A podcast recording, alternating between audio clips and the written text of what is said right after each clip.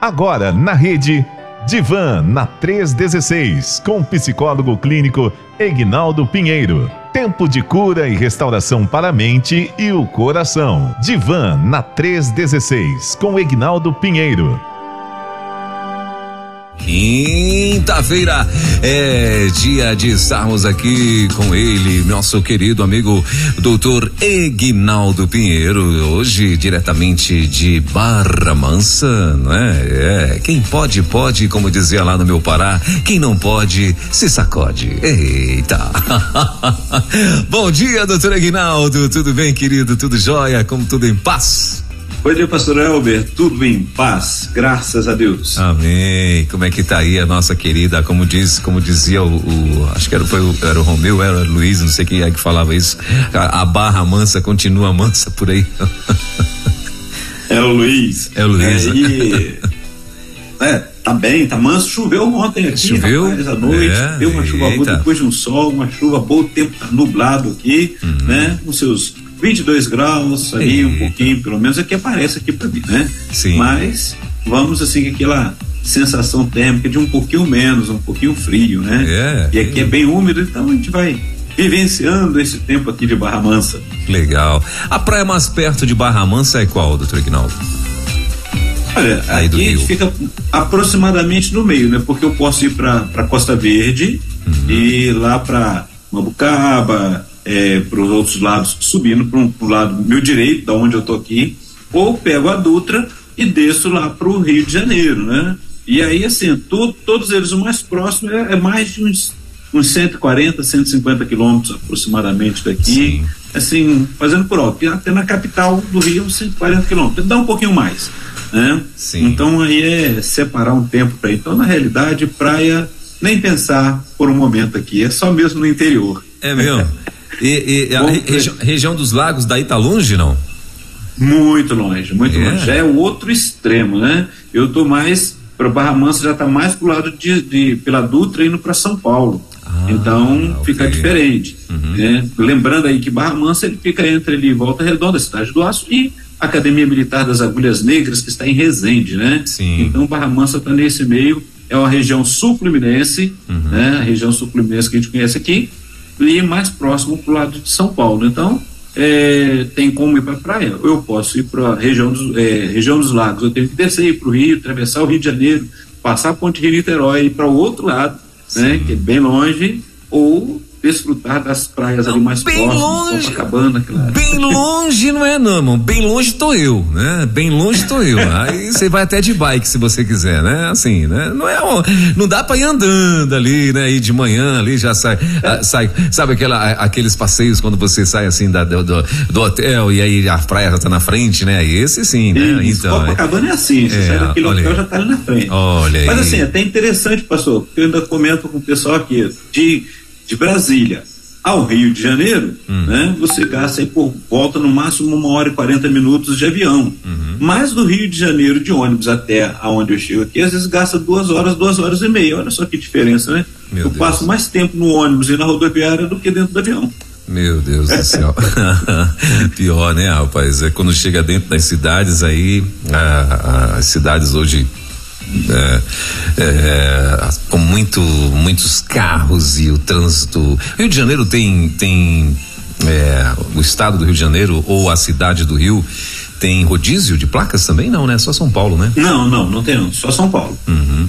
Muito bem, mas acho Pelo que menos ainda não fizeram, né? Mas acho que já estão já, pensando. já, já merecia, né? Porque o Rio de Janeiro também o povo reclama bastante de que tem hora que trava, que, que eh, trava tudo aí, que só o Senhor na causa, como dizem, não é? Muito bem, mas e hoje, doutor Aguinaldo, hoje nós vamos estar falando, já me adiantaram aqui o tema, hoje vamos estar falando do agorafobia. Meu Deus do céu, Jesus do céu. Mas antes, pastor, antes mesmo de começar, primeiro vamos, vamos observar ali que a chamada que deu ali, não vamos criar confusão. Hoje é no divã, né? Que a Bíblia é lida e explicada, ou então temas. é, Versículos difíceis da Bíblia com o pastor Pedro Moura amanhã, né? A Bíblia é lida explicada com, com o pastor Alain Amorim, nossos amados irmãos aí que são é, a sumidade no tema.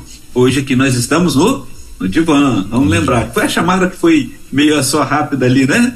Eu tava aqui ligado, tão ligado foi, aqui. Eu passei batido que eu não vi não a chamada. Não, não, então. mas o, o, pastor já logo explicou na hora, não, que ia fazer a primeira chamada antes das 10. Aí é. falou, não, não é isso, não, hoje é no divã. Ah, sim. ah, tá, tá. Não, não, na verdade, na verdade, é porque assim, vai tocando sequencialmente aqui, né? Isso, e aí tocou a música isso. e depois estava entrando o, o, o, quadro, né, com o nosso querido pastor Alain Amorim, que eu acho que era a Bíblia lida e explicada, não era? As coisas que foi entrando isso lá. Isso né? aí, isso aí. Isso, não, daqui a pouquinho a gente vai estar tá tocando o doutor, o doutor Alain Amorim também e tal, mas é, é, verdade, o quadro é, é, a Bíblia lida e explicada. Olha só, ah, e no tocante ao, claro, ao, no divã da rede, né, com o doutor Aguinaldo Pinheiro, que acontece toda quinta-feira, para você que está chegando agora, como é que funciona? Você pode mandar tua pergunta, você pode participar aqui do bate-papo. Hoje mesmo ele vai estar falando sobre agorafobia, você já conhecia esse negócio aí, ó. Agorafobia. Pelo que eu entendo, o cara fica agoniado porque chegue logo o dia. Né? Bom, aí ele vai explicar. Eu, eu tô tentando interpretar o que raio é agorafobia, mas tudo bem. Então, assim, daqui a pouquinho ele vai estar falando. E aí você pode também participar desse, desse bate-papo. Você vai mandar aqui no 11 9 30 03 03 16. Esse é o nosso WhatsApp. Então, 11 9 30 03 03 16. Detalhe, se você tem alguma teve, né, alguma experiência ou está passando por alguma situação parecida com aquilo que ele vai explicar, né? De repente você se identificou com esse negócio aqui e aí você quer ter mais, né, ter mais respostas a respeito de dúvidas que vão surgindo no decorrer do nosso bate-papo, você pode mandar pra gente. Fica tranquilo que a gente não vai estar tá identificando ninguém, OK? A partir de agora a gente não identifica o recado de ninguém, assim, uh, dizendo quem mandou, né? A gente vai apenas passar o recado pro doutor Aguinaldo, aquilo que você escrever e aí aí ele vai estar respondendo pra gente aí e tal, né? Depois, claro, dessa introdução e é assim que funciona, tá bom? Então, 11 9 30 03 03 16 já tá aqui liberado para você mandar o teu alô, uh, mandar também aqui a tua pergunta para o nosso querido doutor Ignaldo Pinheiro que está nesta hoje, né? Ainda uh, lá em Barra Mansa. Eita, muito bem. Matou saudade já da galera, né, doutor Ignaldo? É, ainda não consegui visitar todo, todo mundo, porque é muito né? rápido, né? Então, estou resolvendo algumas coisinhas aqui, mas Sim. estamos já matando saudade da família, encontrando com a família também. Sim. Isso tem sido muito bom. Você tem duas Pastor, filhas aí, não é? Você tem duas filhas, né? Tenho uma aí e uma aqui. Ah, né? tá. Eu pensei que, ah, eu pensei que eram três. Pensei que era. Uma... Tem uma Raquel aqui e Elidiane aí. Elidiane é ah. é casada com o pastor William, né? Sim. E a Raquel teve nos visitando, veio com a minha esposa, e aí ela visitou os familiares dela no, no sul de Minas Uhum. E eu cheguei depois para poder resolver algumas coisas e buscar a esposa, né? Para poder voltar aí para Brasília daqui uns dias. Exatamente, senão vai, acaba vai ficar sem dormir tempo. de noite, e começa a ter, hum. entendeu? Sonambulismo, é. então, então tem que pegar eu, a digníssima. Aí eu tenho que ir pro divã, não tem jeito. tá certo então. Muito bom. Mas fala aí, doutor Ignaldo, você ia falando alguma coisa, eu te cortei, vai. Não, é isso mesmo. E antes mesmo de a gente começar o tema sobre a agorafobia, é, quero já colocar um desafio para os nossos ouvintes aí. Uhum. Já fica a pergunta para a semana que vem, porque a semana que vem nós vamos só bater papo, responder perguntas, vai ser colocado aí no Instagram, você pode entrar em contato. E aí a semana que vem, o tema da semana que vem vai ser a importância do cuidado com a saúde física e emocional. Será que os nossos ouvintes, os nossos amigos têm, têm dado importância a saúde física e emocional, como tem vivenciado isso. Então, começa a colocar já suas perguntas, se prepare, que ao terminarmos aqui nós vamos relembrar, mas hoje o tema é agorafobia. Meu e temos Deus. algumas características, pastor. O pastor estava indo é, próximo ao caminho, né? Uhum. Do que vem a ser agorafobia, que a gente fica perguntando. Se a gente separa a palavra, né? Então agora, nesse instante, e a fobia. Será que a fobia desse momento, a fobia da onde nós estamos, fobia do que eu estou vivenciando, né? Lá, é, e é interessante porque tudo isso, se você procurar na, na CID-10, que são os manuais que nós usamos, que os psiquiatras, médicos vão usando para poder é, ter o diagnóstico é, da, do que a pessoa está vivenciando e também para poder seguir o tratamento. Então, é, tem as suas características diagnósticas. A gente usa o DSM-5, que é um manual de é, americano que vai falar sobre as questões psiquiátricas, doenças e, e transtornos também, e o CID-10 que é, é, mais geral que a gente trabalha é, no Brasil e no mundo também. E eles trazem uma uma uma marca, uma uma sigla, né, para poder identificar. E é interessante porque muitas vezes as pessoas chegam para nós e já chegam com aquele rótulo, olha, eu, eu sou F tal, né? Por exemplo, agorafobia você vai encontrar lá um F40.0.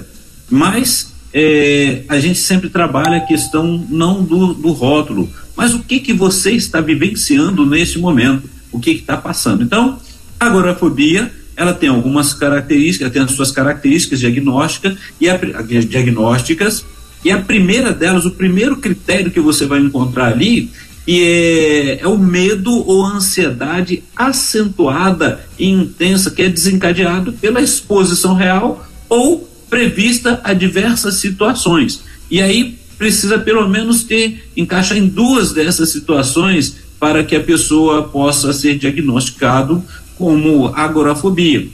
Mas vamos lembrar, existem várias outras circunstâncias. Então não sai daí. Vai prestando atenção, observando, porque a gente tem uma tendência, pastor Elber, de ouvir uma coisa só e falar, ah, eu tô com isso daí. Eu lembro que, e eu já disse isso aqui, né, quando a gente estava fazendo a graduação, e quando você começa a observar, e aí fala, gente, eu estou passando por isso ou não. Então, às vezes, a gente começa a viver um momento de ansiedade e aí pensa que está com aquela, é, com aquele transtorno. Então, vamos com calma, vamos observando e se você estiver se identificando, a dica que a gente dá é procure ajuda, procure uma avaliação é, é, profissional porque esse momento é só para alertar, para a gente poder dizer que existe e de repente você passou por isso e alguém, né, aquela sempre aquela pergunta ou então aquela palavra que a gente fala, né, alguém vê o outro passando e acha que é uma frescura, acha que é um problema, ah, isso é, ele está tendo é, é piti, usa vários nomes, né, mas a pessoa que está vivenciando, ela sabe o que está acontecendo com ela, os medos. Então, só para a gente poder ter ideia nessas características, nesse primeiro critério, né? Nós eu vou falar as cinco que deve ter. Por exemplo, uso de transporte público, como automóveis, ônibus, trens, ou navios ou aviões. A pessoa, por exemplo, mora num, num, local em que ela precisa pegar um transporte público e de repente ela começa a ter é, um medo e uma ansiedade só em saber que vai precisar de usar, que ela deixa de usar e ela ou vai andar muito tempo a pé, ou então vai procurar não ir trabalhar, ou vai evitar, vai procurar é, um jeito de fazer as coisas mais próximas. Então é uma das coisas que precisa se observar. Né? E aí a gente vai perguntar por que, que surgiu esse medo, desde quando que surgiu, foi algum problema, foi é, um acidente ou incidente, o que, que aconteceu? Né? Ah, o outro critério é permanecer em espaços abertos, né? como por exemplo, a área de estacionamentos, é, aqueles mercadões né, abertos, né, mercados ou pontes. E, pastor Elber, eu lembro que uma vez eu caminhando com uma pessoa e a gente passando por uma, uma, uma ponte que atravessava aqui no interior, o Rio Paraíba do Sul, e aquela pessoa, assim, ela saiu numa, numa rapidez, ela foi para beirada, quase que saindo da parte do pedestre ali para é, o asfalto onde passava o carro, mas só que só não foi porque era mais alto a passagem de pedestre. E naquele momento eu percebi que ela assim, ela mudou, ficou branca como uma cera, né? A gente fala assim, né? E aí eu fui e tentou passar o mais rápido possível. Eu fui acompanhando, e aí eu perguntei, ela falou que ela, quando ela olhava lá para baixo, ela assim, dava um medo, um pânico que ela tinha, e assim, ela passou realmente, porque precisava passar para pegar o ônibus do outro lado, a condução do outro lado, mas a pessoa terminou de passar trêmula e gelada. Meu Deus. pensa nisso. E aí, naquele instante, no primeiro momento, eu não tinha percebido que ela mudou de lugar comigo, né? Que eu estava caminhando, ela mudou de repente de lugar e num, como num susto e assim a, sempre a, a, ponte ela sai de uma parte firme, né, da terra fixa para o rio, né, o local. E aí quando chegou naquela parte ela, ela se assustou e saiu. E aí depois que eu fui conversar, ela falou, não, eu tenho um pânico de passar, é, parece que alguma coisa está me puxando, que eu vou cair lá embaixo. E aí a gente foi conversar sobre isso, mas naquele momento, às vezes a gente está tão distraído que você não percebe e a pessoa tomou uma reação que você se assusta, ou às vezes começa a rir, achando que é uma brincadeira da pessoa. E você vai perceber que a pessoa realmente, ela naquele momento, ela mudou o semblante, ela mudou a aparência dela, ela ficou trêmula. Então, Pode ser alguma coisa, ou está no estacionamento, mercados, uma parte aberta, né, ou pontes. Outro critério é permanecer em locais fechados, como lojas, né, teatros ou cinemas. Então tem pessoas que lugar está fechado ali, né, é, aí ela se vê assim meio angustiada, então ela não consegue. Permanecer, o quarto é permanecer em uma fila ou ficar em meio a uma multidão. Tem pessoas que aquela fila do mercado que não, não, não vai de jeito nenhum e ela começa a sentir aquele pânico, aquele medo. Uh, e tem pessoas que têm o medo de sair sozinho. Então, existem várias outras. Mas quando a gente começa a conversar sobre esses critérios, a gente vai é, pesquisando, procurando saber o que que fez essa pessoa viver aquela situação. Então, quando vamos lembrar que são começa tudo por uma ansiedade muito grande, né? Por situações que a pessoa vai experimentando é, e aquilo passa a ser algo terrível, possa acontecer, ela fica com aquele medo. Então, a agorafobia, ela, ela tem essa questão da ansiedade, a pessoa vivencia naquele momento e ela começa a, a trabalhar, tem uns critérios para dizer se é ou não, porque às vezes a pessoa pode ter um medo, um susto naquele momento, mas aquilo não vai ser diagnosticado como agorafobia mas começou a passar de um certo tempo, se repetem essas, esses mesmos critérios e ela começa a fazer as evitações para não entrar naquele, naquele contexto ali, muito possivelmente ela está vivendo um transtorno de ansiedade que é, é está vivendo a agorafobia, a fobia do que está acontecendo naquele instante, naquele momento. Então o pastor percebe que estava indo no caminho. ah, doutor Ginaldo, ah, ah, falando, eu estava lembrando aqui, tem, mas de fato tem alguns lugares, né? Eu particularmente tive a oportunidade de passar em alguns lugares é, que você olha assim, né? E, e, você fica meio bolado mesmo, né? Ah, por exemplo, eu fui ah, uma, uma, das últimas experiências, a gente, no ano passado a gente foi para o Multiplique, né? E de Vitória para Vila Velha, tem uma ponte, né? Não sei se o senhor conhece ali. Tem uma ponte uh, lá que é uma ponte muito alta, né? Ela assim, ela é extremamente alta e quando você tá lá em cima dela que você olha, né? E tal. E, e, e, e inclusive minha, minha, esposa, a gente pegou um, a gente foi de Uber para Vila Velha, né? E quando a gente estava passando, ela eu vi que ela deu uma apertada na minha mão aqui assim, né? Ela me olhou. aí eu olhei para ela, ela falou assim, ela falou, nossa, essa ponte aqui. eu falei, não, fique tranquila que não é agora que vai cair não mesmo, não é possível não. Olha o que a gente ela, faz, né? É, não é? Então, ela não esperou esse tempo todo para cair comigo não, não é possível não. Então, fique tranquila. aí ela começou a rir, começou, né? E aí a gente começou a, a, a, a contemplar, né, a beleza que é ali, você olhando ali de cima e tal. Mas assim, de fato, é, é se você for dar é, como é que eu posso dizer? Da ideia para os pensamentos, vamos dizer assim, né? Se você for começar a, a, alimentar aquela, aquele meio que aquela situação que, que de repente que bem uma interrogação, né? Fala, cara, e essa ponte aqui?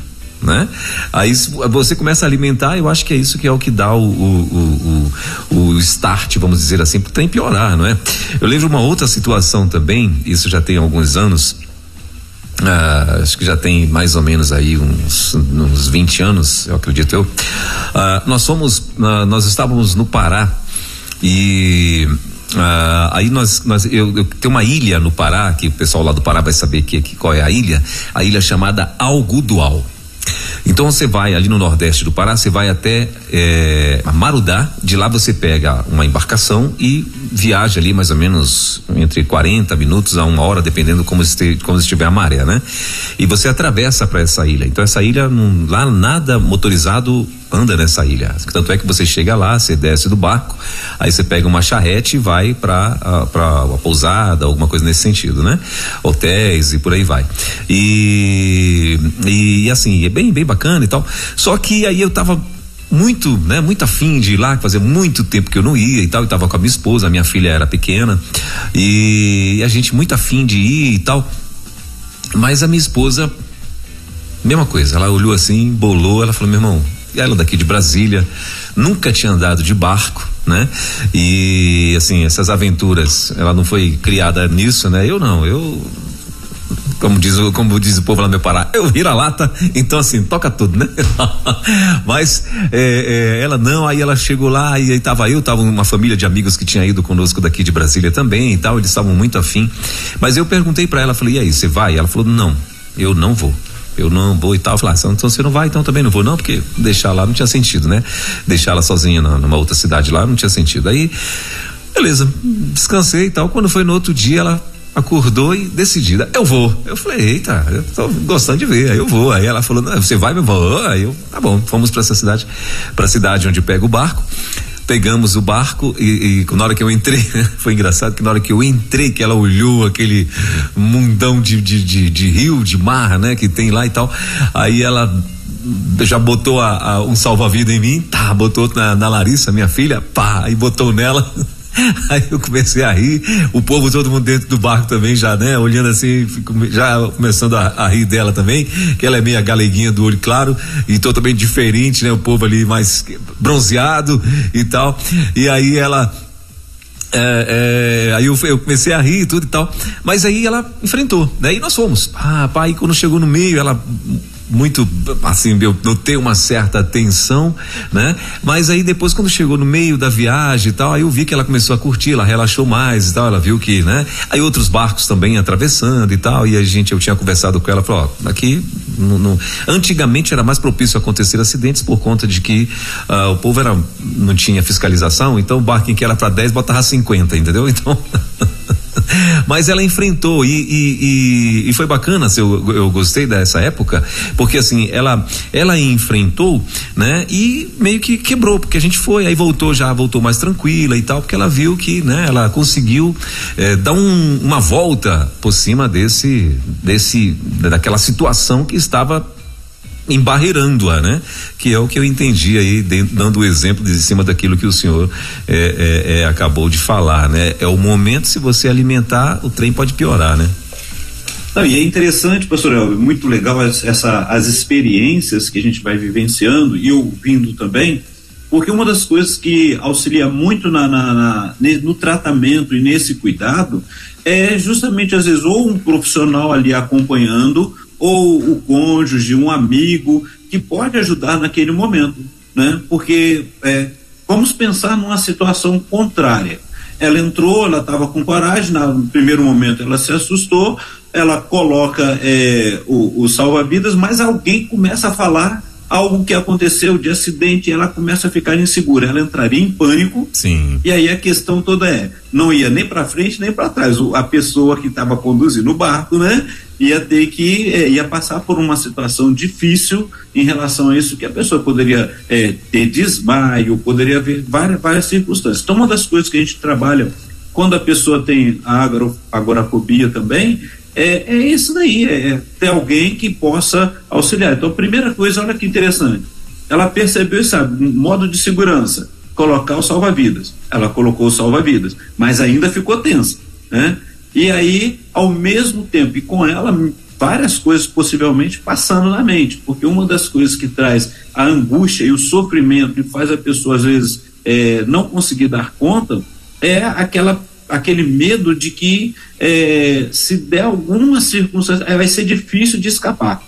Não vai conseguir. É a história da pessoa que não quer entrar e não entra no avião de jeito nenhum, tem aquele medo e quando entra começa a passar mal. É que enquanto está taxiando, enquanto que está ali no chão, está tranquilo, mas depois vem em cima. Né?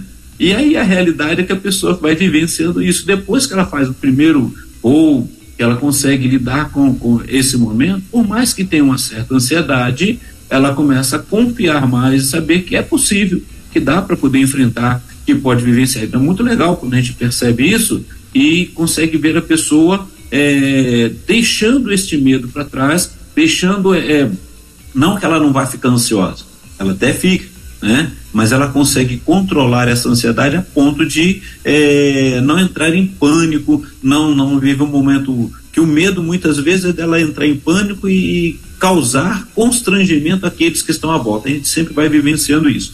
Então é interessante. E aí você que está nos ouvindo, saiba disso. Se tem alguma coisa que tenha acontecido, pega uma pessoa para estar junto contigo, começa a, a, a desconstruir é, o medo, mesmo que ainda continue a ansiedade, com a pessoa acompanhando, exercitando, trabalhando isso daí. Que é diferente, pastor Elber, do da, quando a gente vai falar da pessoa que fala, ah, mas eu tenho é, medo de andar de ônibus em tal local. Então aquele lugar já é um lugar perigoso, é um lugar, então assim, é diferente de agorafobia. Ela está é, esquivando e essa esquiva, ela tem um motivo. O motivo é que naquele local o, o risco é maior. Às vezes o horário de passar por aquele local é um, um horário maior, é, é, um risco maior, então ela está se esquivando. Isso não é agorafobia, é até segurança, é aquele medo necessário para a gente poder se cuidar. Então é, é, importante observar isso. O que, que a agorafobia vai fazer? Ela vai te deixar é, praticamente é, de uma forma incapacitado de realizar algo por causa do medo, do temor, daquele pânico. Pode vir o pânico, né? É, que a gente vai às vezes achando que é a mesma coisa, mas ela pode entrar nesse transtorno também.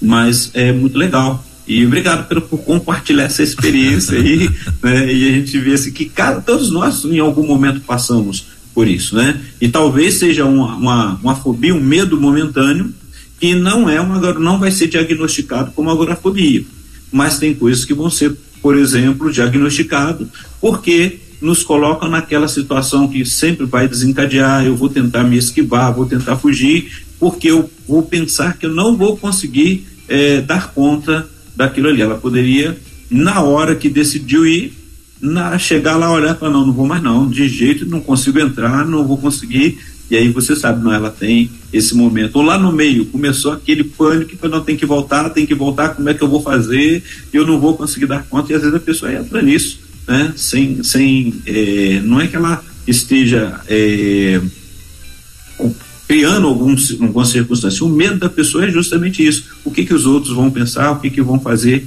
né? o que que vão falar de mim. Tudo isso vai afetando o nosso dia a dia. Muito bem. Doutor Guinaldo, tem uma, uma, uma, uma, pessoa que participou aqui, ela está dizendo assim. Uh, uh, deixa eu ver aqui. Ela está dizendo assim: Bom dia, doutor Guinaldo. Eu, eu tenho é, ansiedade e depressão. E ela falou assim: aqui onde eu moro não tem muito não tem recurso especial sobre isso.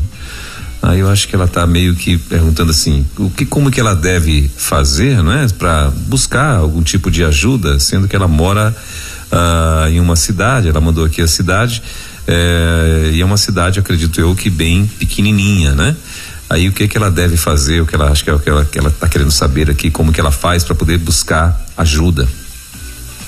Ok, obrigado pela participação, que bom que você está aí conosco e uma das coisas que a gente vai observando é o seguinte: primeiramente, a gente vai observando as questões dos recursos.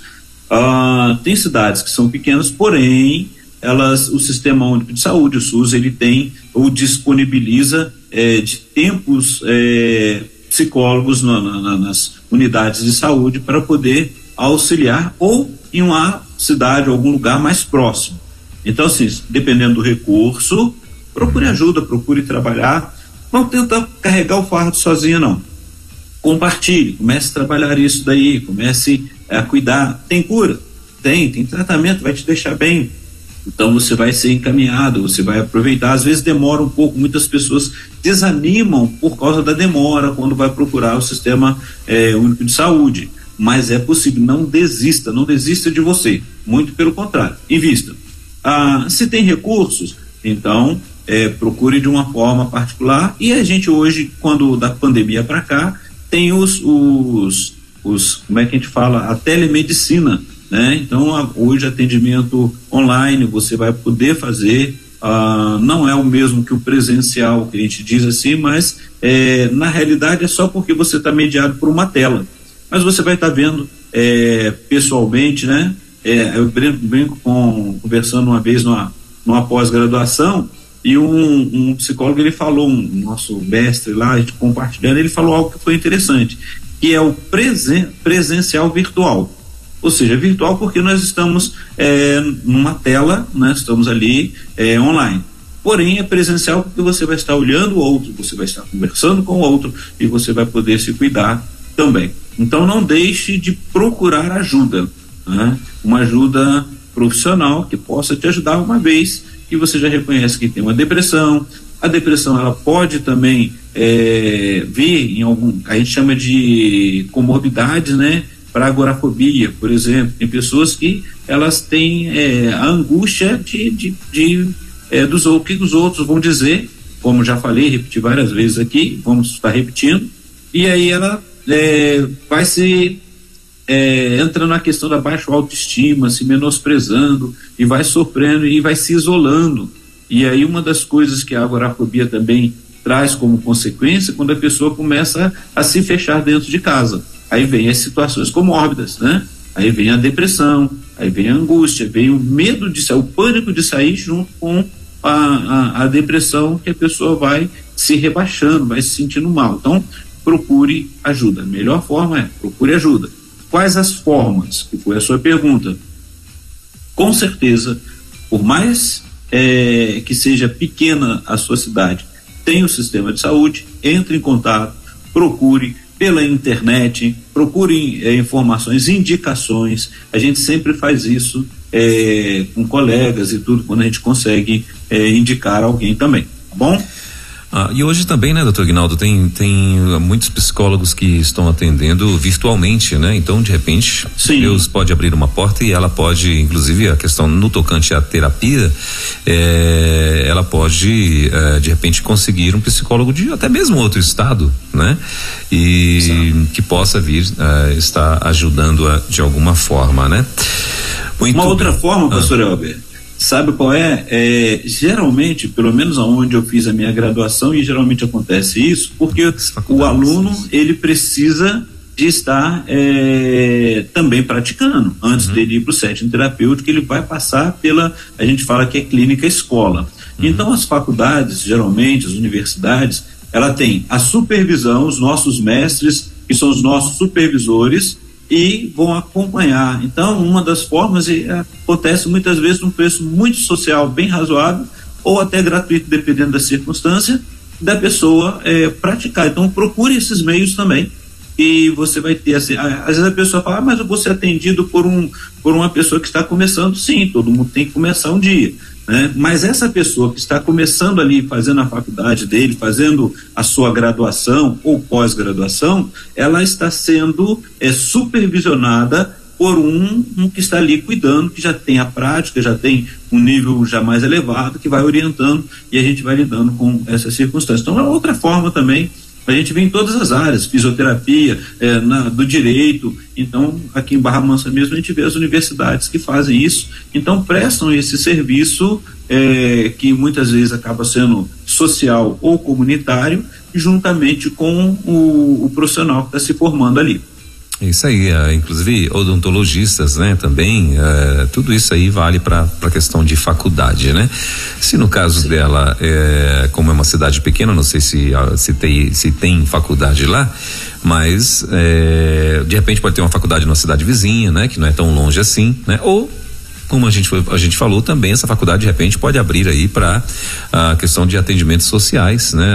sabendo que uh, como, como o doutor Reinaldo falou, esse estudante ele é acompanhado sempre por um mestre, né? Então é bom demais, é melhor ainda, né? Que você, o estudante ele é, ele tá ali é, querendo arrancar tudo, né? para poder passar para o mestre e o mestre poder, né, avaliar e tal. Então eu acredito que é até melhor com esse estudante, né? Porque ele vai estar tá ali junto com são várias pessoas que vão estar é, é, é, analisando, te avaliando e te ajudando, enfim, né? Isso é bom demais. Eu lembro que a minha filha, ela tá fazendo psicologia também, né? E ela também já entrou nessa fase aí de de estar tá atendendo pessoas e tal, né? E aos sábados é, é o atendimento e é bem bacana porque é, ela está muito empolgada, né? Porque exatamente isso. Ela está conhecendo, né? Agora a prática do negócio, né? E, e é bem legal. Exato. É bem legal.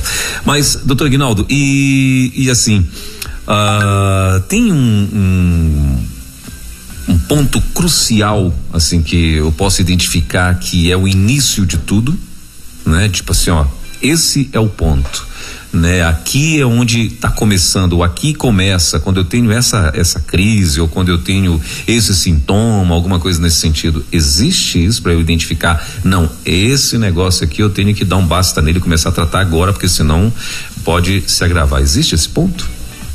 Existe. A, a, a parte principal que você vai observar é a esquiva. Né? Hum. Você começa a fugir, a evitar aquela situação. E se você parar para é, se perguntar, você, por que eu estou vivenciando isso? O que está acontecendo? É um medo que é justificável? Igual eu disse, ah, eu não vou andar à noite num lugar perigoso porque eu estou correndo é risco, né? Isso não é uma agorafobia. Mas eu preciso trabalhar, eu trabalho fazendo turno. E eu já começo a evitar isso, daí não começa a faltar, começo a, a e começa a me dar aquela angústia só de sair de casa para poder naquele determinado horário para poder cumprir o, a, o, meu trabalho. O que que está acontecendo? E eu preciso começar a evitar isso. Então a gente pode falar que é aquela esquiva comportamental, né? Quando você começa a mudar suas rotinas diárias, é, escolher um emprego mais próximo, é, evitar os usos do transporte público, ah, tudo aquilo que você vai fazendo, ah, eu, eu não consigo entrar em supermercado, então vou começar a evitar de, de fazer qualquer coisa que está ali, ou entregar ou, ou, fazer isso daí. Né? Ah, ah, aquela questão cognitiva, né? quando começa a usar de distração para passar as situações agora fóbicas, né? que a gente vai falando. Então, é, ou então a pessoa começa a ficar confinada em casa. Olha só, tem a questão da depressão, que a pessoa às vezes não quer sair, né? começa a se rebaixar, não quer se comunicar, mas também ela pode começar a ter um medo de, de olhar, de sair lá fora, que a gente fala, ah, ela está vivendo pânico. Tá, mas será que ela começou? Geralmente as pessoas que começam a entrar em pânico, começam a ter esse pânico, é, já começou a vivenciar aquela questão da agorafobia em algum momento. E ela começa a fugir dessas circunstâncias. Então, o ponto crucial é como é que eu como é que eu estou vivenciando isso? Eu não consigo lidar com, com tal situação. Me dá ansiedade só no pensar que eu preciso ir para um ponto de ônibus, pegar um ônibus e entrar naquela condução para poder sair. Então, eu já começo a evitar. Não, não vou e às vezes a gente começa aquela, aquela pequena desculpa, né? Ou justificativa. Primeiro, eu digo que não que não vou, não, não quero não, é porque eu é, tô tranquilo, não preciso evitar, mas aquilo começa a ser persistente, começa a se repetir. E aí a pessoa vai lá e começa a viver o sofrimento. A gente pensa que não, mas começa a viver o sofrimento porque ela está ficando é, fechada para o mundo e fechada para si. Então, é, começa a ser despro, desproporcional a, a sua atitude. E aí as pessoas começam a perceber a diferença. Mesmo que a própria pessoa não percebe, mas alguém do lado começa a ver tem alguma coisa errada. Né? O, que, o que, que começou a acontecer que essa pessoa não está fazendo mais isso? Né?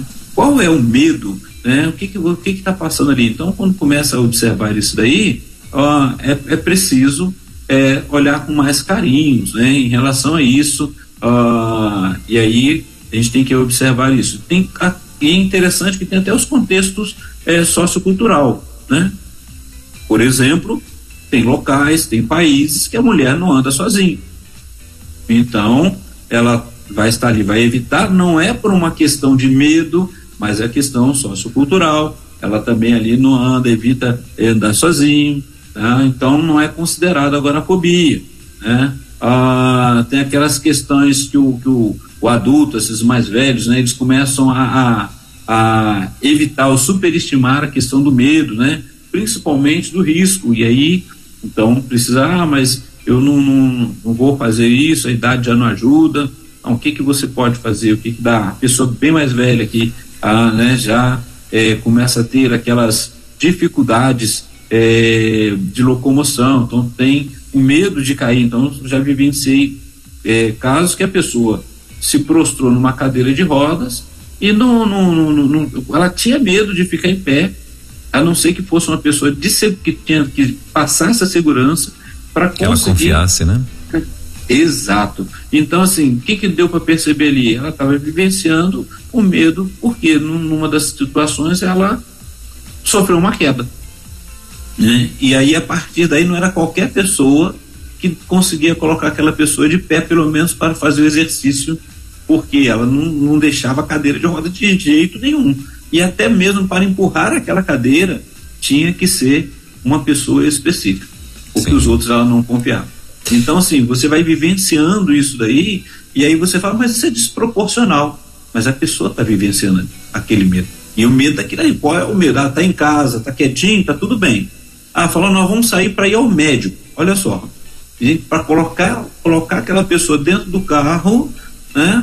Tinha que ter muita paciência, muita calma e trabalhar e mostrar, olha, tá seguro, você tá tranquilo, dá para poder caminhar, o que que nós vamos fazer? Então a pessoa que geralmente está do lado pode acompanhar, pode ah, entende o que está acontecendo, vai conseguir é, ir desconstruindo esses momentos, tanto para adulto, o jovem, mas geralmente o adolescente, o jovem, ele não gosta muito de mostrar isso não, né? Ele começa a tentar lutar contra, até quando aparece, aparece mesmo que ele não está dando, tendo condições de dar é, conta do que está passando ali. Muito bem. Doutor Guinaldo, é, eu estava pensando aqui, uh, eu lembro que na nossa época, posso dizer na nossa época, que nós somos praticamente da mesma idade, já vamos fazer 30, né? Então, assim, na, é, na, nossa Mas deixa pra lá. É, na nossa época, quando criança, né, a gente e até então a gente não conhecia o que que era uh, o, o, bullying, né? Uh, bullying pra gente é um negócio de botar café, né? Então, nessa época era bullying, Isso. bullying, assim, então. E aí, e, mas aí identificaram o negócio. E a gente pensando aqui, né, agora friamente, a gente lembra de situações que de colegas, né, que talvez eram bullyingados por nós, né? E mas ou ele enfrentava ou ele enfrentava. Não tinha alternativa, né? E pouco a gente ouvia falar de, de, de, de crianças que passaram, pelo menos assim, eu, eu, não lembro da minha época. Eu lembro que nós tínhamos um, um, um, um colega de infância que ele, é, esse, a, a galera, os, os mais velhos que nós, judiavam dele no sentido assim de enganá-lo, né? Deixava ele pagando situações, vergonhas e tal. E o bichinho chorava, a gente era mais ou menos da mesma idade, devia ter acho que uns 10, 11 anos. E eu lembro que ele chorava porque os meninos sempre enganavam ele e tal, e enfim. Mas passou, né? Ah, então, e eu vejo que hoje esse negócio virou meio que uma uma, uma como é que eu posso dizer? Virou uma, uma, uma algo grave, né? No meio da, da principalmente das escolas. Né? Das escolas, até mesmo não só escolas é, é, juvenis, né? Uh, e tal, os jovens também, né? Tem situações com jovens também, não é? Então o bullying cresceu muito, né? E, e os trotes em faculdades, né? São coisas tem, tem faculdades aí, hoje já está sendo mais averiguado de perto e tal, mas já tiveram trotes aí terríveis, né? Trotes de o cara pegar álcool e jogar no corpo e tocar fogo e, né? E é, coisas malucas mesmo assim, coisas insanas, né? Ah, e com isso também gerou medo né? Porque assim, tem aquela criança que ela foi bullyingada e tem aquela criança que inclusive, como a gente via muito naqueles filmes que a gente achava que era só filme, filmes americanos, né? Que o cara, aqueles moleques maiores pegam os garotinhos e joga na dentro lixeira e uh, pega o armário deles da escola e, e bota, né? Pincha, bota coisa lá dentro, bota titica, bota, né? É, pega esse menino, uh, bota ele, imprensa esse menino no banheiro para pegar dinheiro dele, né? O dinheiro que ele leva pro lanche tem que dar um. Eu lembro daquele Cris, né? Todo mundo odeia o Cris, né? E tal. então, aquelas coisas, né? E só que hoje, é, isso, a criança que está sofrendo isso, uh, ela também está entrando no estado de pânico né? Porque ela, agora ela está com medo de enfrentar essa situação. Eu estou te contando tudo isso para saber se uh, esse medo dessa criança agora, né? Porque tem criança que não quer ir mais para a escola. Né? Ela, ela, ela é, pegou, está pegando uma aversão à escola porque lá ela está sendo humilhada. Essa é a, a no, o bullying aí na verdade é uma humilhação, né? E ela não consegue uh, lidar com aquilo, com essa situação. Uh, e esse medo seria também uma, um início ou seria já também uma agorafobia ou não? Isso é uma outra coisa? Então, ele pode ser, sim, é, caracterizado, não vou dizer diagnosticado, porque vai depender da avaliação é, do profissional. E aí é importante cuidar em relação a, a tudo isso. Porém, quando vai chegando aquele momento da escola, quando vai chegando aquele momento que aquela pessoa sabe que precisa e ela começa a ter as esquivas. Olha só, mais uma vez, olha os sintomas aparecendo. Ela começa a ter um medo, é, uma angústia de que ela vai passar por aquele momento do bullying e ela não vai saber dar conta. Então ela começa a ter esse problema e isso está se repetindo. Então aí vai se olhar aquele critério, né, do que está acontecendo, como nós vimos, olha lá. Primeiro, ela já vai ter é, medo já de sair sozinho ou de, de estar ali naquele local. Permanecer na, na, na falei, olha, é bem grande, então assim, ela vai estar desde o momento que chega numa sala de aula, vai ficar ali, e a questão é, se acontecer, o que que eu vou fazer, para onde eu vou, como é que eu faço, né? E ela não sabe o que fazer, então pode sim, ela está vivendo justamente as características diagnósticas de uma agorafobia. Mas outra coisa também que a gente precisa estar trabalhando em tudo isso aí, e é interessante, porque eu já faço novamente a chamada para semana que vem. Só um parêntese, rapidinho, não, não, não perde a, a, tua fala, não, não, perde o raciocínio, não. É, o que eu quero. Eu, eu, porque agora o, o, o, o medo ali é algo real né? Ou Sim. seja, se ela for para lá, ela vai ser humilhada, né? E a, a, diferença, por exemplo, de eu entrar num, num barco, ah, o barco pode afundar, mas o barco não afunda todo dia né? Eu, eu, entro no avião, avião, se cair, acabou mas eu, o avião é o, é o, meio mais, mais seguro de transporte porque né, é, não, é muito raro acontecer um acidente de avião, mas se acontecer também é muito raro escapar alguém. né? Então, mas mais assim, gente com acidente de carro do que com avião. Exatamente. Então, assim, só que assim, isso não acontece todo dia, mas tem gente que entra e fica e dá aquele. que foi que aconteceu com a gente quando a gente foi atravessar a terceira ponte. Várias pessoas mandou aqui para mim dizendo que o nome lá é Terceira Ponte, o nome da ponte lá, que é belíssima e tal. Uh, Legal. É, a terceira ponte lá, na, lá em Vitória, já mandou, várias pessoas mandaram aqui pra gente, dizendo que a, a, ponte de fato é muito bela e a vista então mais bela ainda. É, então, e que é o que, né, ou seja, você tá passando ali, a ponte não cai todo dia, e ia cair naquele dia também, né, e, e, e ainda mais uma, uma, né, uma coisa, uma, de alta tecnologia, enfim, que foi construída, enfim. Mas nesse caso, essa criança ela tá passando por medo todo dia, ela tá passando por, por humilhações todo dia, né? Então, assim, seria então a mesma coisa. Ou seja, quando eu falei assim que os, a, a característica diagnóstica é a mesma, mas ela já está entrando, por exemplo, num pânico, porque ela vai ali, aí os, os pais vão ali, trabalham isso e muda de escola. E se ela repete o mesmo comportamento em relação a ir para outra escola, então a gente vai observar assim, porque já saiu aquele medo real, o pânico que está surgindo ali, ele é real. Ele vai chegar naquela escola que é aqui ele está ali e está acontecendo. Ele vai passar por bullying, ele vai, vai passar por esse sofrimento. Então ele já não quer mais ir na escola. Se quando for mudar para o outro local, ou os pais foram lá, já resolveram, conversaram com os familiares, conversaram com a pessoa, mas só o fato de dele pensar de ir para qualquer escola, seja qual é, é falou estudar, pronto. Já criou aquele momento de angústia que vai ser o gatilho para o medo que ele está sentindo. Então, assim, esse medo, essa ansiedade, ela tem a característica, é o que nós falamos, tem a característica do, do, do, do agarofobia. Já surgiu o pânico. O que que tiraria isso? Se ele não for na escola, ele não vai ter esse problema. Ah, ele passa só é, de frente da escola, mas o problema é quando chega aquele horário que ele vai precisar de entrar, vai estar ali com aquelas pessoas, vai estar junto naquela. Tem, tem crianças, por exemplo, que começam a ter pânico do professor. Né? Não é só do que os outros fazem, mas ele se sente é, com a dificuldade porque é, alguma coisa aconteceu, alguma fala que foi ali que o atingiu e ele não soube lidar com aquelas circunstâncias. Por isso tem que ser toda essa avaliação, né? Então, assim, o medo, ele vai ser evocado todas as vezes, né? Quase todas as vezes em que o indivíduo entra em contato com a situação temida. Olha aí, né? Então, é, o medo ou a ansiedade. Toda vez que ele vai entrar com aquilo que ele teme, ele já está com medo, porque vai acontecer, mas isso já vai acontecendo antes, né?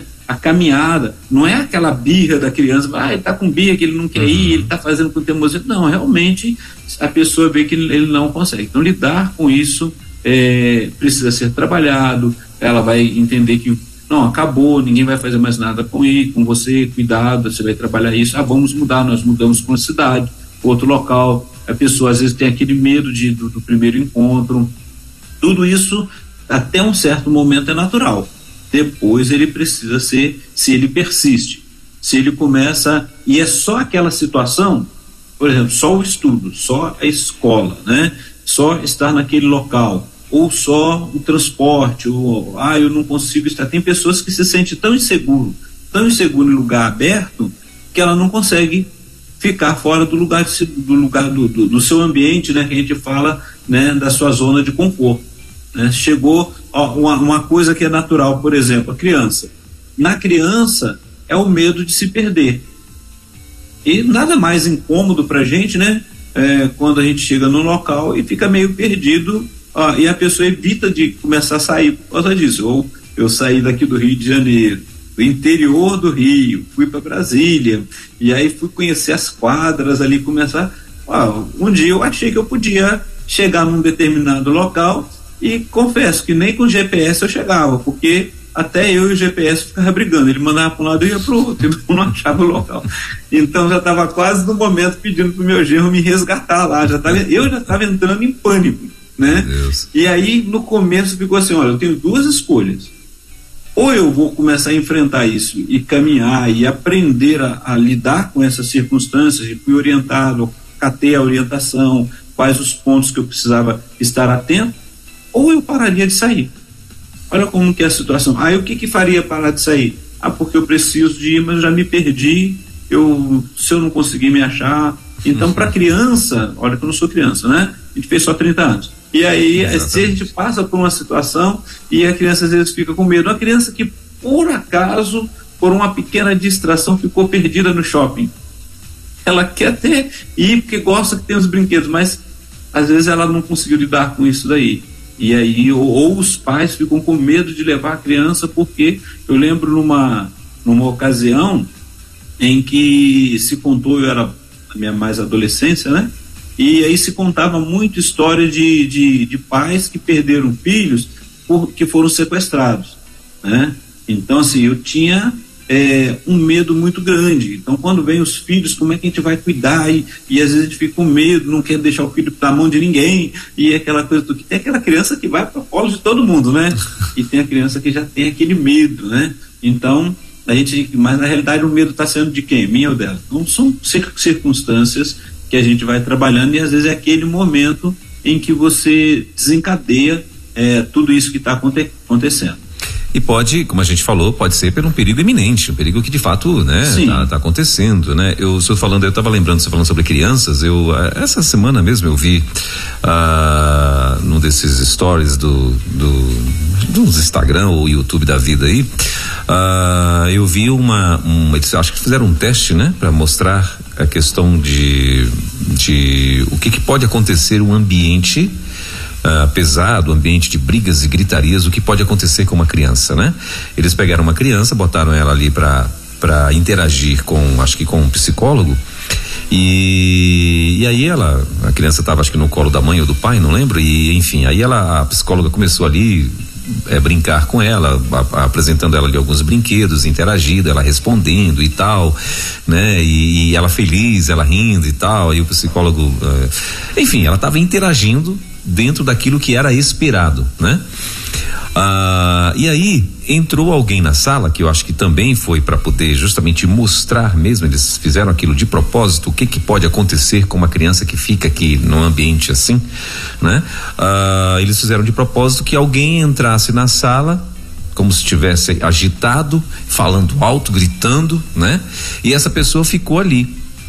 Aí a criança, quando percebeu essa pessoa, a criança ficou já Pronto, ela já ficou focando, né, com os olhos fixos nessa pessoa, por onde essa pessoa ia ela olhando, aí ela olhava para o pai, olhava para o psicólogo, aí olhando para essa pessoa, olhando para o pai, olhando para, né? E ali e tal, ela já intimidada, né? E aí tal, aí passou aquela situação, quietou a pessoa que estava gritando, né? Acho que ficou ali, mas parou de gritar, enfim e tal. E aí a psicóloga foi continuar, né? O psicólogo ali, o profissional foi continuar aquele aquela interação com essa criança e a criança travou. Ela ficou, Sim. aí ela, né, travou e ficou ali, não faz, não, não, não agia, não, não, é, não interagia mais, né? É, ou seja, ali uh, foi provado que a criança, aí eu, eu a, acho que a mensagem, não sei se tem alguém narrando, é uma mensagem escrita, não lembro, mas acho que é alguém narrando, falando assim, uh, o que que pode acontecer num ambiente de gritaria?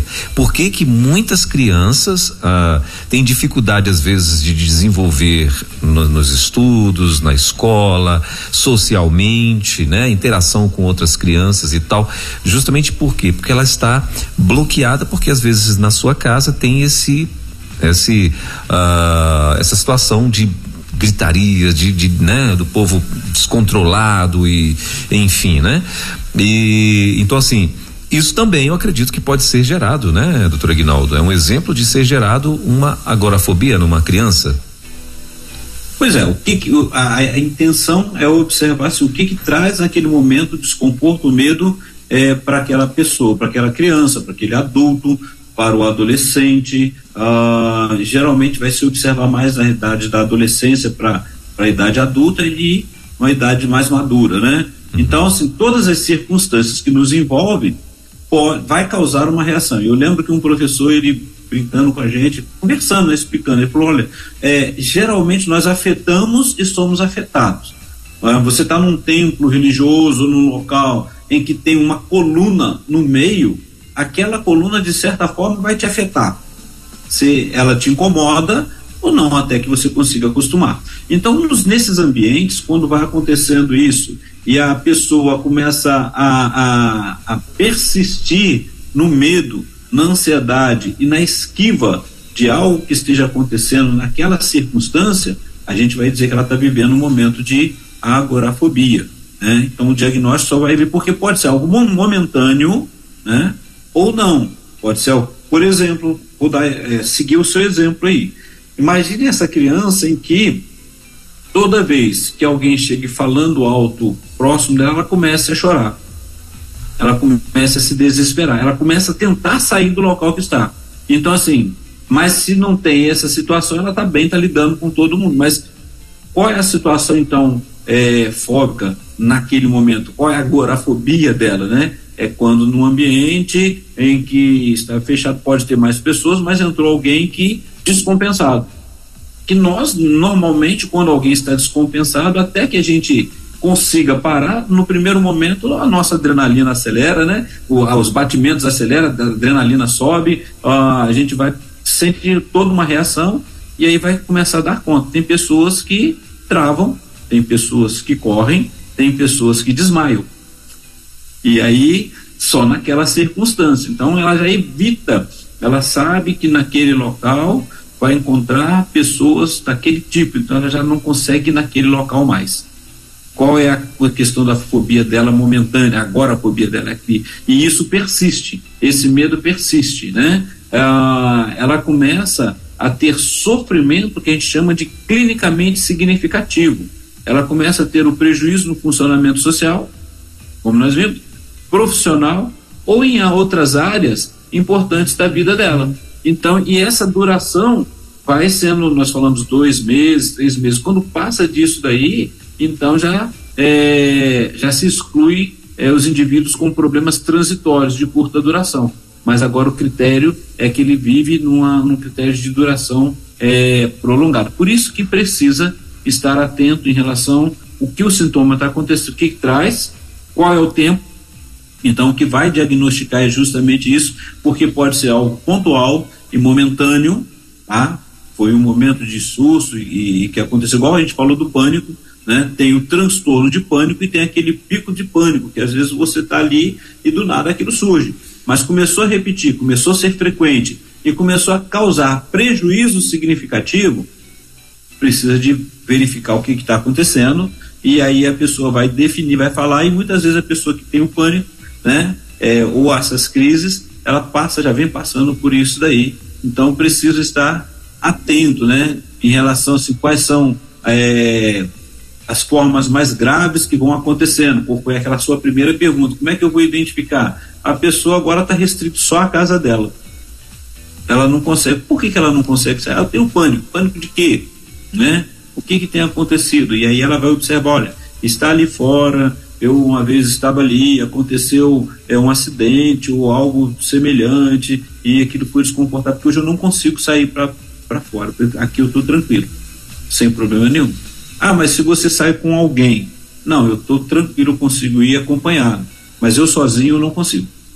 Então você vai trabalhar e tentar desconstruir, porque em algum momento da nossa história a gente se encontra sozinho, a gente se encontra em, em lugares difíceis, a gente, é, às vezes, por uma, uma falta de organização no horário, você acaba é, indo para lugares que você não, não poderia estar naquele momento, naquele horário, você sabe disso, mas foi, é, você chegou de uma viagem ou alguma coisa aconteceu, quais são os meios que você precisa fazer? Você vai entrar né, no pânico naquele momento, você vai começar a é, buscar como lidar, buscar se acalmar, buscar ajudas que são importantes para que possam estar te acompanhando e, se não, ajudas profissionais. Muito bem. Uh, doutor Guinaldo, Existe, assim, a, a, a, o, senhor, o, senhor, deu aí vários exemplos, dando-nos a entender que a pessoa normalmente ela vai desenvolver algo específico, né? Ou seja, a, por exemplo, no, no, caso, né? Como eu falei aqui, citei aqui dois exemplos da minha esposa, né? ela foi andar no barco e bateu ali um, né, um alerta. Ela foi passar por cima da ponte, bateu o alerta. Graças a Deus vencemos, rompeu, né? Enfim. Mas existe assim uh, uh, essa pessoa que ela sofre de agorafobia vamos dizer assim ela ela pode desenvolver para todas as uh, as coisas que ela identifica como como um, um, risco, né? Que pode ter um risco de morte e tal, né? Por exemplo, ela ao mesmo tempo ela pode ter medo do avião, ela pode ter medo do elevador, ela pode ter medo de passar por cima da ponte, ela pode ter medo de, ah, de, de, sei lá, de, de, de, desviar a rota, né? Como o senhor muito bem falou, desviou a rota, foi para algum lugar onde talvez ela não conhece, ela perdeu o domínio e tal. Isso é, é, é pode acontecer também ou isso também já seria um outro caso? Aí a pergunta é justamente o que, que causa é, o medo nessa pessoa, que causa ansiedade. A preocupação geralmente vem em relação se eu tiver em tal circunstância, como é que eu vou fazer, como é que eu vou sair disso, eu vou passar mal, e aí ela está entrando. Repare bem, ela começou com medo de alguma coisa, né, que foi momentânea, e aí já está passando para um momento de pânico, de medo de acontecer alguma coisa que ela não sabe. O que, que é? É o transtorno de ansiedade. Repare bem, né? Já está vindo assim aquela agorafobia com algumas comorbidades, né? algumas outras situações. Então não é. Lembra que a gente falou, a gente está sempre trazendo aqui por partes, né? É, sistemático, sistematizado. Porém, ela pode estar associada a mais algumas outras coisas. É, o medo, por exemplo, do barco a, a justificativa vai ser cair na água e o que, que eu vou fazer? Eu não sei nadar. O medo de avião porque eu estou lá no alto. O medo da ponte se a ponte cair. Ou seja, está criando sempre um medo de estar em algum local que ela se sente insegura. Ela sempre vai. É, é um perigo iminente e viver é um perigo iminente, né? A gente pensa, viver é uma arte. É maravilhoso quando você consegue perceber tudo de bom que tem à sua volta, mas estamos sujeitos a várias circunstâncias. Passar debaixo de uma laje, repare bem, né? há, há um tempo atrás, aqui no Rio de Janeiro, na capital, aconteceu algumas coisas assim de, de algumas lajes antigas, aquela aquela cobertura né, da, da, loja cair, despencar e algumas pessoas né, sofreram medos. E alguém que passou perto, por exemplo, passou, passou assim, era olhar, estava andando, era olhar uma laje daquela ali, ela não tinha coragem de passar por baixo de jeito nenhum. Né? E aí o que que era? Porque ela esteve presente num acidente que aconteceu ou viu acontecer com frequência e criou o medo de que ela não é insegura, ela está passando. Como é que eu vou correr? Para que lado que eu vou? Eu corro para dentro da loja, mas se a loja estiver fechada, pode estiver fechado, que que eu, olha como que vai se criando, né? Todas as circunstâncias. Então, o medo está ali, né? Não, ah, mas pode acontecer? Pode acontecer. Mas vai acontecer? Não. Mas a situação de estar ali, ela, ela fica numa condição de não querer é, viver assim. Então, assim, pode vir mais outras coisas é, presentes e o que vai ser investigado é na hora que vai se conversando, porque o primeiro detalhe que já se percebeu é demora-se, está se demorando muito para poder, é, ou seja, está causando sofrimento, a pessoa não está conseguindo lidar, está fugindo, está tendo a esquiva direto, ela está preferindo ficar em alguns outros locais, então a gente já está percebendo isso. Consequentemente, vai sendo avaliado o que está acontecendo com essa pessoa. E aí, sendo avaliado o que está acontecendo, vai se diagnosticar o diagnóstico, né? Ah, é agorafobia, tá. Tudo bem, por isso que quando eu falo sobre a questão do rótulo, é, quando a pessoa chega e fala assim, ah, eu, eu tenho um diagnóstico tal, ok. Agora, o que, que nós vamos fazer com isso? O que, que você está fazendo com isso? Como você pode vivenciar tudo isso? Né? É aquele é um medo, como nós falamos na semana passada, do jaleco branco, né? Chego, eu não vou no hospital porque eu sei que eu vou achar alguma coisa. E se eu achar, então o que, que você vai fazer? Né? Vamos tratar, vamos cuidar, vamos investir. Isso é o mais importante. Além de conhecer todas essas circunstâncias, o mais importante é o que, que eu consigo fazer com isso. E se eu não estou conseguindo, quem que eu preciso procurar para me ajudar? Muitas vezes vai ser aquela pessoa que está do meu lado vai estar caminhando comigo, vai me ajudar, vai mostrar que há segurança e de repente ela vai falar, olha, isso aí também tá é desproporcional, você precisa procurar uma ajuda, né? E se você não tiver com alguém ali próximo, como é que a gente faz, né? Isso é fundamental lidar com todas essas circunstâncias. Elevador, por exemplo, né? Eu acho fantástico quando você entra no elevador, e eu até hoje eu não sei como eu já trabalhei em área de mecânica, não de elevador, mas eu sei que aquilo ali trabalha com cabos e tudo, e tem uma hora lá que é questão de ajuste, dá aquela tremida, né? Ou então dá aquela chacoalhada e a gente fala, vai cair. Imagina você lá no décimo andar, vai cair, e aí o que, que eu vou fazer? E tem pessoas que não entram no elevador. Eu vou deixar de subir, é, eu vou, não vou subir dez andares no, na escada de jeito nenhum. Meu Deus. Ponto de elevador. é, rapaz, o, o cérebro da gente é, é para nós entendermos que é, Deus se manifestando também no cérebro da gente, né? Porque assim, é o tanto que é, né? Porque assim, tem pessoas que são que conseguem se encorajar para situações, não é? E é o cérebro que dá esse, né, esse start. E tem gente que tem medo de né? De, de, de, de entrar na água ah, para que dê ali no joelho. Ele não entra de jeito nenhum, porque não consegue. Isso sou eu. Né? Olha. Meu Deus. Só vou até onde eu consigo. Né? Olha, eu não sei então, nadar, não ah, Então, então, aí, mas pelo menos você entra. Mas tem uns que nem entram, não é verdade? Não, não, não Sim, tem medo e tal. Né? Não gostam de entrar e tal, porque, né? E, e, e eu vejo que tudo isso é a, o, o poder do cérebro da gente, né? Isso é muito interessante. A gente vê vídeos na internet, na internet internet, o cara é, metendo a mão dentro de uma, de uma casa de moribundos, o cara pegando foguete, estourando na mão, né? Então, isso tudo é, é o cérebro, né? Essas pois é, loucuras é, extremas, gente... né? Aí a gente sempre encontra aqueles que não deu certo, né? Fez e deu errado.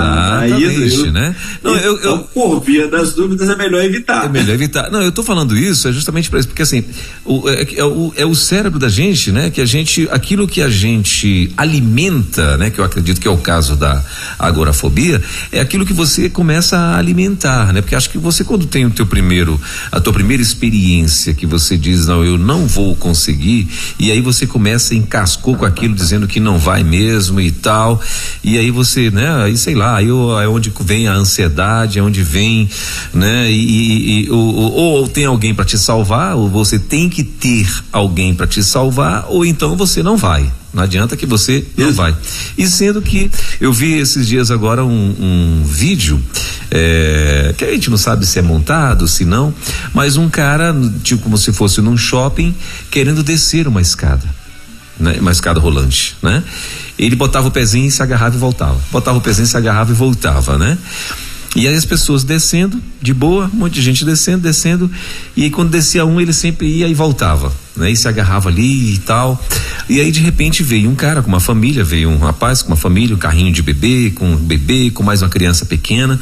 Uh, e ali uh, ele, ele percebeu que o cara estava naquela luta para poder descer a escada, aí ele voltou deu a, deu a, isso tudo na escada rolante acontecendo. Aí ele voltou, ele subiu os degraus, deu o bebê que ele estava segurando o carrinho, acho que era o carrinho de bebê que ele estava segurando, deu para a esposa, a esposa foi conduzir ali. Aí ele estava com a outra criança, ele segurando na mão da outra criança, da de uma criança. Aí ele voltou lá com o cara e começou a negociar com o cara, vamos que eu te ajudo. Aí o cara olhou para ele e tal, isso dentro de um shopping né? E, e alguém filmando, né? Então por isso que eu não sei se aquilo era só um exemplo para ficar o exemplo ou se de fato estava acontecendo. Só sei que estavam interpretando muito bem. Ah, e ali o cara conseguiu descer, a pessoa foi descendo, aí o garotinho é uma, acho que era uma garotinha, um garotinho, conversando com ele, como dizendo assim, ó, tranquilo e tal, você, né, olha aqui, você faz isso, aí ele subir, descer da escada, né, e tal, e, e, o cara lá meio que tenso ali e tal. Então assim, mas uma situação que ele uh, não estava, se não tivesse alguém para ajudá-lo, ele não conseguiria enfrentar.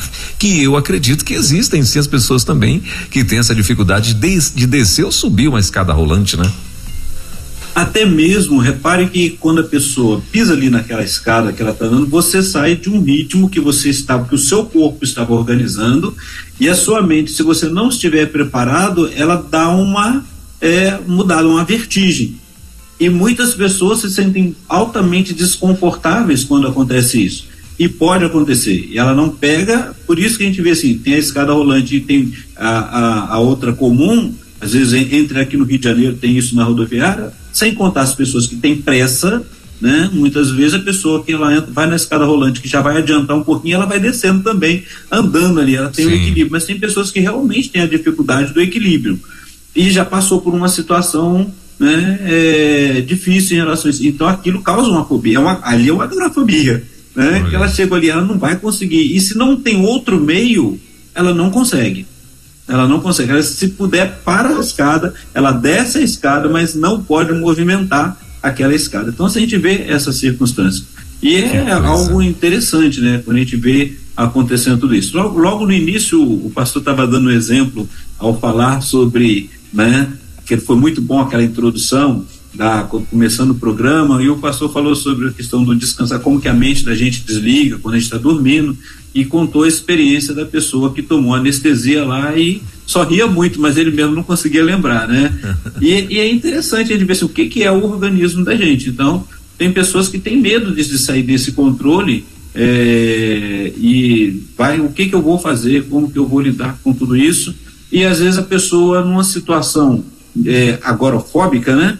Ela desmaia e depois ela fica totalmente constrangida é, que, que aconteceu ali, principalmente quando você vai voltando e não sabe quem que está ali perto de você, o que, que aconteceu, qual foi o momento.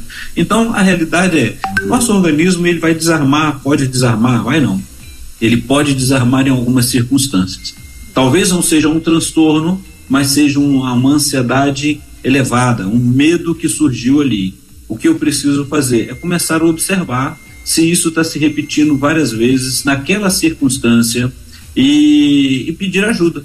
Ou eu busco essa ajuda, ou alguém que percebe ali vai poder falar: olha, você percebeu que está acontecendo isso?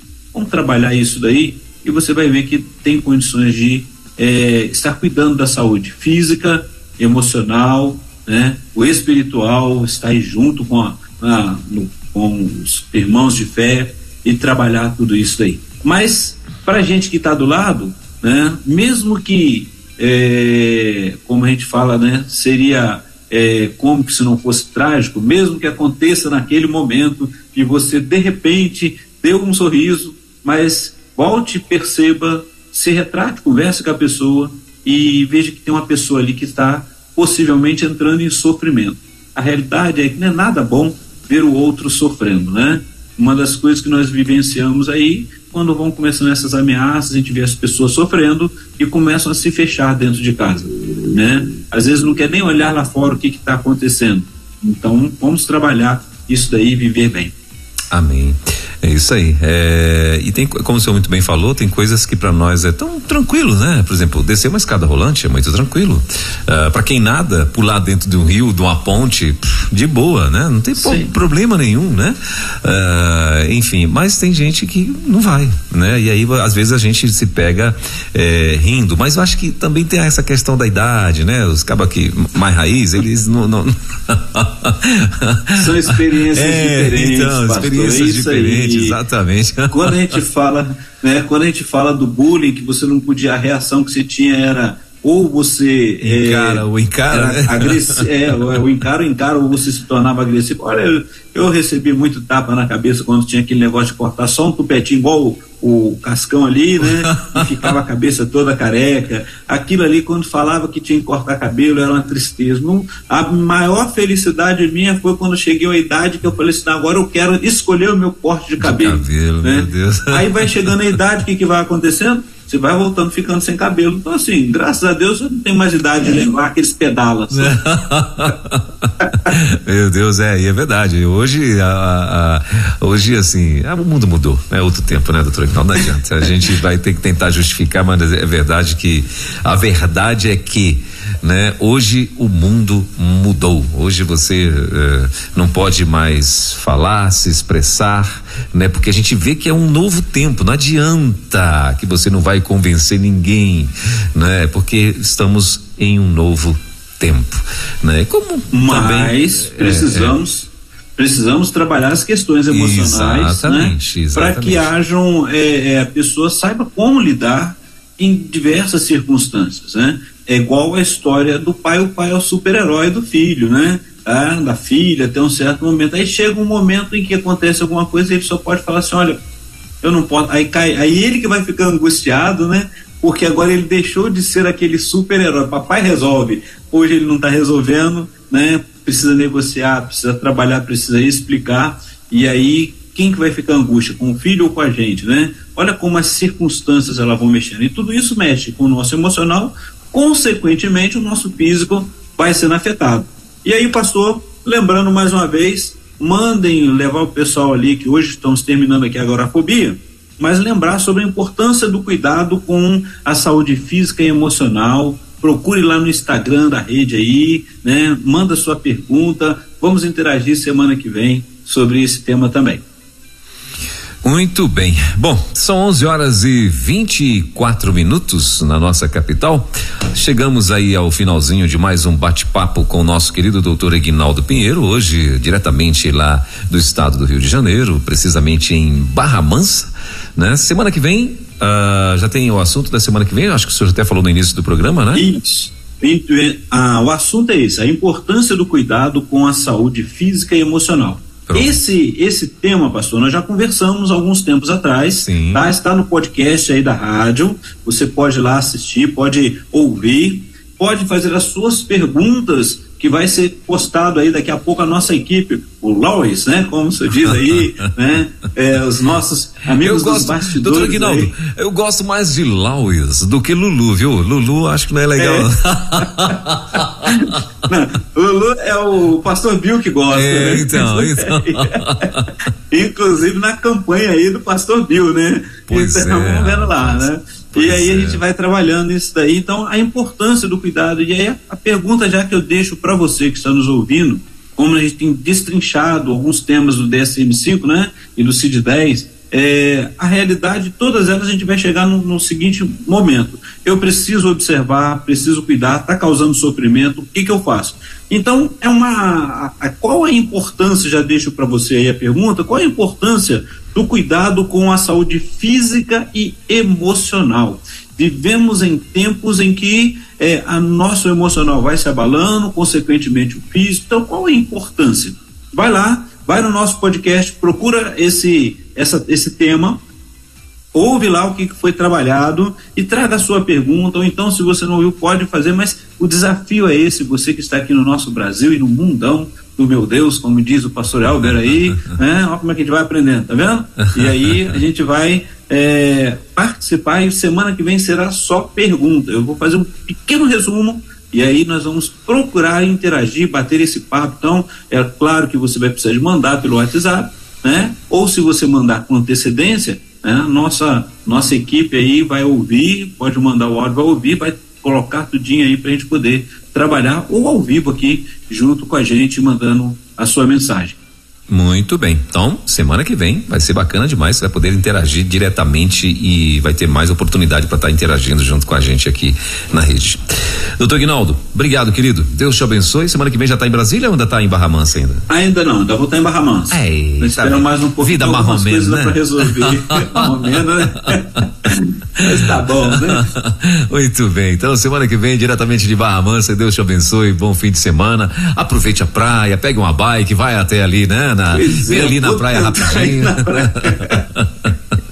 Deus abençoe, vocês vão ver. Amém. bom vê-lo. Um abraço aos nossos amigos. Muito bem, bom vê-lo. É, bom fim de semana. Que Deus continue te abençoando aí até, se Deus quiser, quinta-feira que vem com mais um no Divã da Rede com o doutor Egnaldo Pinheiro.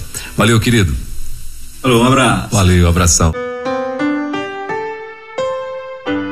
Você ouviu Divan na 316 com o psicólogo clínico Egnaldo Pinheiro. Ouça o podcast Divan na 316. Tempo de cura e restauração para a mente e o coração. Acesse agora a nossa plataforma rede316.com.br.